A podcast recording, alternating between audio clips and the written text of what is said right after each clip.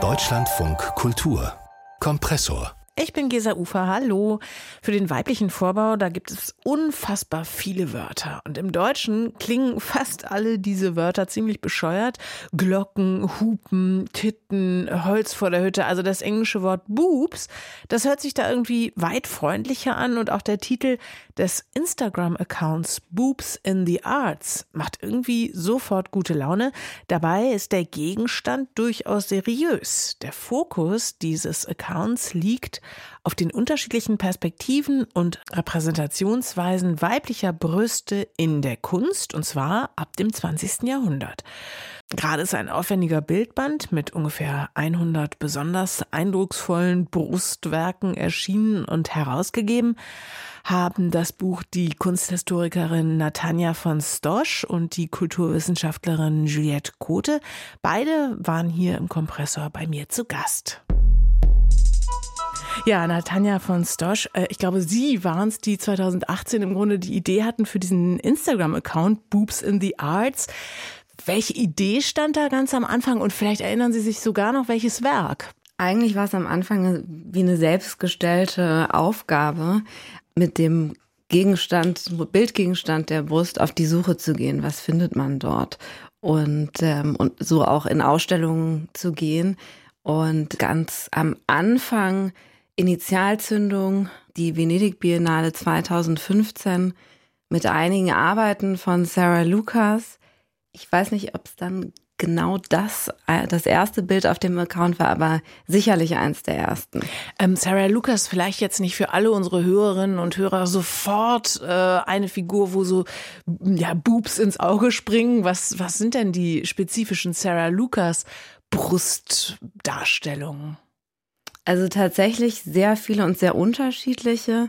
Das Bild, was vielleicht bekannt ist aus unterschiedlichen Kontexten, sie sitzt auf einem Stuhl, äh, ganz lässig und hat ähm, rechts und links jeweils ein Spiegelei auf der Brust. Ah ja, doch, doch, da, da, da läutet was. Äh, äh, ich wollte noch mal fragen, wenn man das alles als Instagram-Account in die Welt setzt, dann ist das ja wahrscheinlich durchaus heikel, weil man doch bei Instagram erstmal gar keine nackten Brüste zeigen darf, oder? Das ist richtig. Also die äh, Richtlinien geben das auch immer noch vor, dass die weiblich oder die weiblich gelesene Brust eben zensiert wird. Da gibt es aber Ausnahmen und Kunstwerke, ähm, fallen eben auch darunter unter die Ausnahmen. Deswegen ist das so wie so ein Weg drumrum. Und jetzt haben Sie beide also diesen Instagram-Account als Vorlage genommen, aber jetzt diesen grandiosen, auch wirklich sehr aufwendigen Bildband gemacht.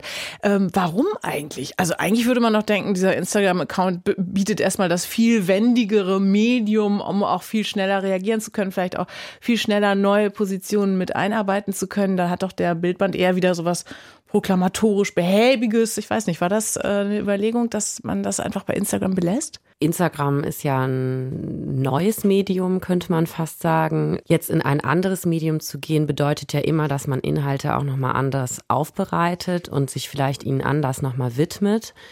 Ähm, und ich glaube, das war die Idee, vielleicht nochmal ein bisschen konzeptioneller das zu machen. Natanja und ich kommen ja beide auch aus der bildenden Kunst und das ist eigentlich unser Gegenstand, mit dem wir auch arbeiten in unterschiedlichsten Arten und Weisen. Und da vielleicht nochmal so ähm, eine andere Stringenz hinterzusetzen, die ja auch Instagram bewusst nicht hat. Also bei Instagram, das macht ja auch, das ist ja das Schöne daran. Dieses Flüchtige, ne? Genau, das ja. Flüchtige und das mhm. Wendige und das eher Assoziative vielleicht oft und dass man eine, eine Sammlung hat, die irgendwie spontan entsteht und dass man, wir haben irgendwann gemerkt, dass es ein Buch äh, über Brüstdarstellungen eigentlich exklusiv nicht gibt. Mhm. Und das hat uns eigentlich beide sehr verwundert, da es ja nun ein Bildmotiv ist, was eigentlich sowohl in der zeitgenössischen Kunst, aber natürlich auch in der gesamten Bildgeschichte, sei es, wenn sie auch noch, als sie noch sakral geprägt war, eigentlich eigentlich ein stetiges, fortlaufendes Motiv ist.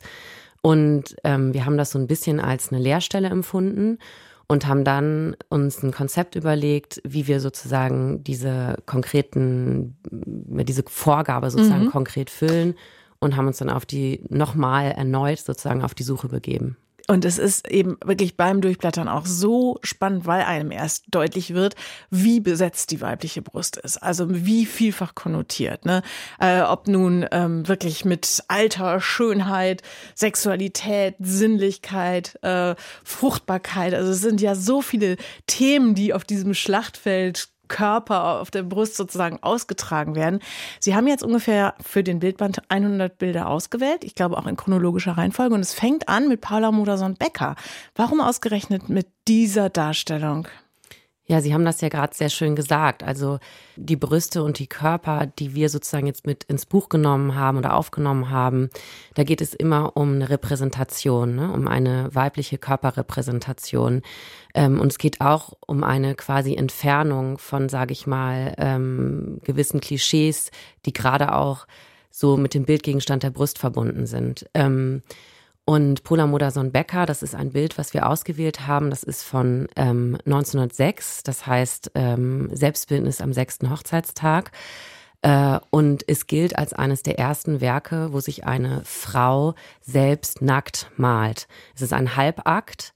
Ähm, sie malt sich schwanger ähm, und guckt auch, also hält ihren Bauch und guckt irgendwie uns entgegen, guckt dem Betrachter des Bildes in die Augen.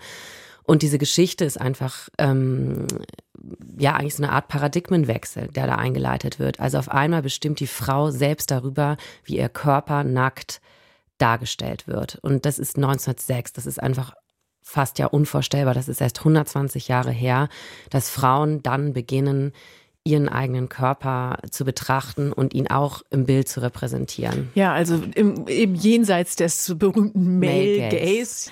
Juliette Kote und Natanja von Stosch sind nach wie vor meine Gäste, die den sehr eindrucksvollen und vielfältigen Bildband Boobs in the Arts herausgegeben haben.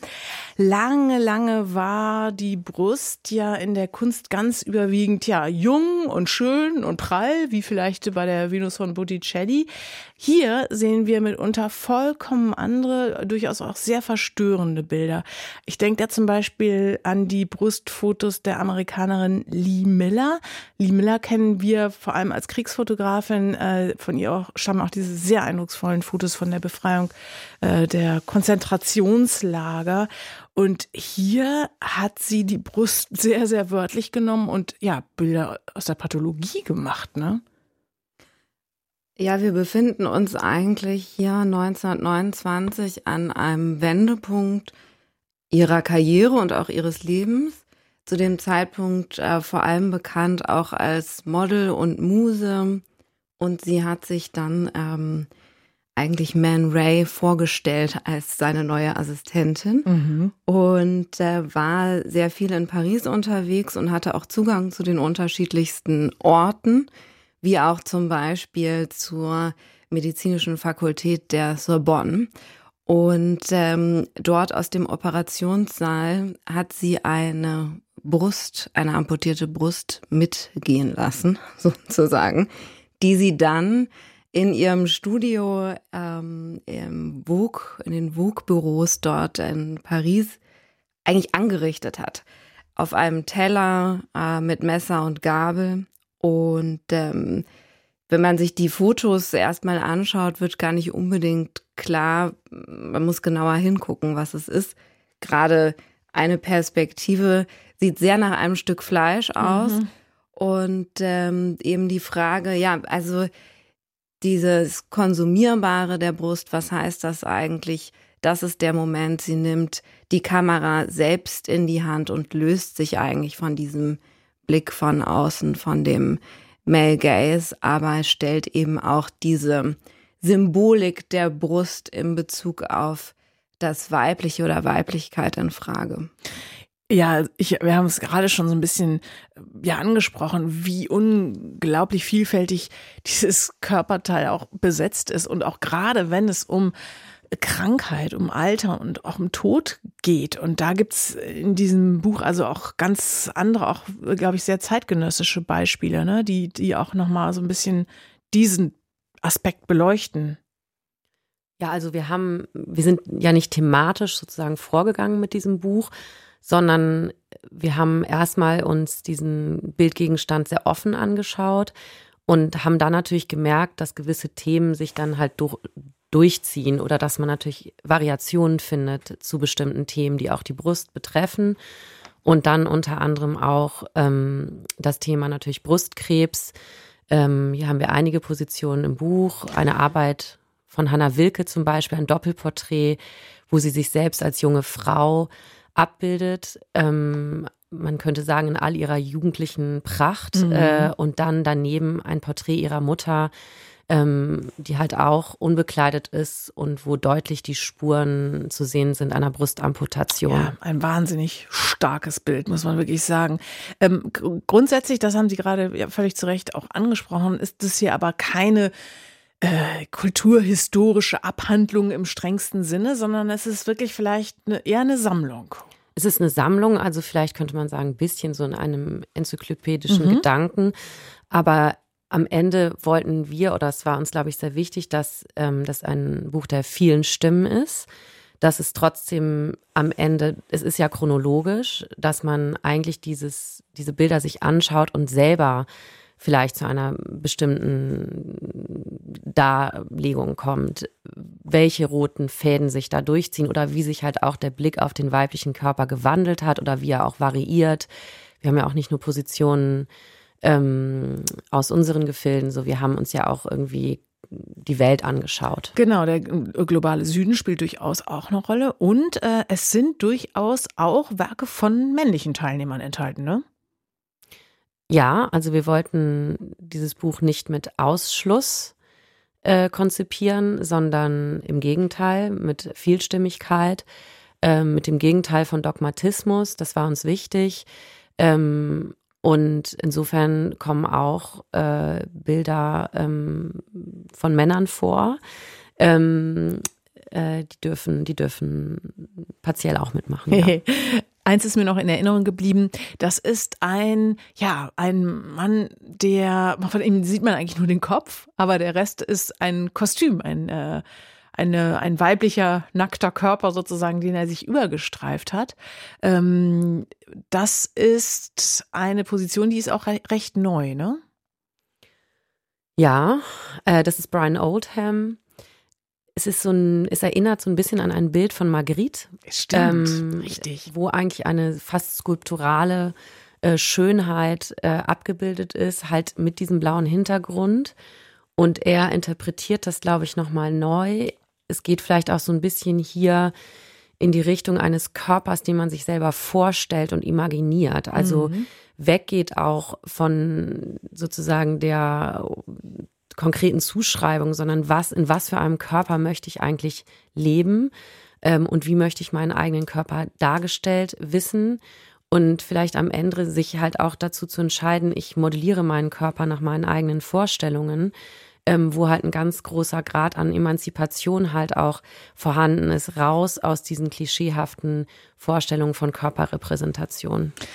Dazu passt ja auch, dass Ihr äh, Band ergänzt wird durch einige Texte, äh, unter anderem nämlich auch dem von Lana Wachowski. Äh, da geht es um die eigene Transition oder auch eben von der Autorin an Mbuti, die ja so sich mit der Figur einer quasi mythologischen Meerjungfrau aus Südafrika beschäftigt. Also wieder dieser Blick aus Südafrika. Wie haben diese Texte in den Band gefunden? Wie, was, was ergänzen die? Was wichtig war oder was auch mit ein wichtiger Punkt ist, eben zu untersuchen anhand der unterschiedlichen Blickwinkel von KünstlerInnen und aber auch AutorInnen, was heißt Weiblichkeit, was heißt Konstruktion und Dekonstruktion von Weiblichkeit über die Jahrhunderte hinweg. Und ähm, ganz einfach ausgedrückt, welche Geschichten werden erzählt, welche wurden erzählt und aus welchen Gründen und wie weitergetragen. Und da gehören natürlich dann auch eben ähm, verschiedenste Mythologien dazu. Ähm, gleichzeitig, man sieht das an der Arbeit von Brian Oldham, aber zum Beispiel auch an Cindy Sherman, die sich ähm, darstellt ähm, in Bezug auf die Maria Laktanz ein, ähm, ja, ein Bildtypus, den wir kennen, ähm, der natürlich eigentlich vor unserer zeitlichen Eingrenzungen liegt. Also viele Arbeiten oder viele Bildmotive vor 1906 ähm, finden dennoch bei ähm, der Auswahl und bei den KünstlerInnen ein Zitat mhm. und einen Rückbezug. Und äh, neben den verschiedenen AutorInnen, die sich mit Themen beschäftigen, die sich eben ableiten aus der An Auseinandersetzung mit der Brust und der Frage nach Weiblichkeit, rahmen das Buch, aber es war uns eben sehr wichtig, auch darüber hinaus zu gehen. Auch die einzelnen Arbeiten sind von unterschiedlichen AutorInnen beschrieben, teilweise auch von den KünstlerInnen selbst. Boobs in the Arts, Female Bodies in Pictorial History heißt der Band, den Juliette Kote und Natanja von Stosch herausgegeben haben. Erschienen im Distanzverlag, 288 Seiten, kosten 44 Euro. Und wenn Sie noch mehr Lust bekommen haben, den Kompressor zu hören, dann abonnieren Sie uns am besten überall da, wo es Podcasts gibt oder aber in der DLF Audiothek App. rap.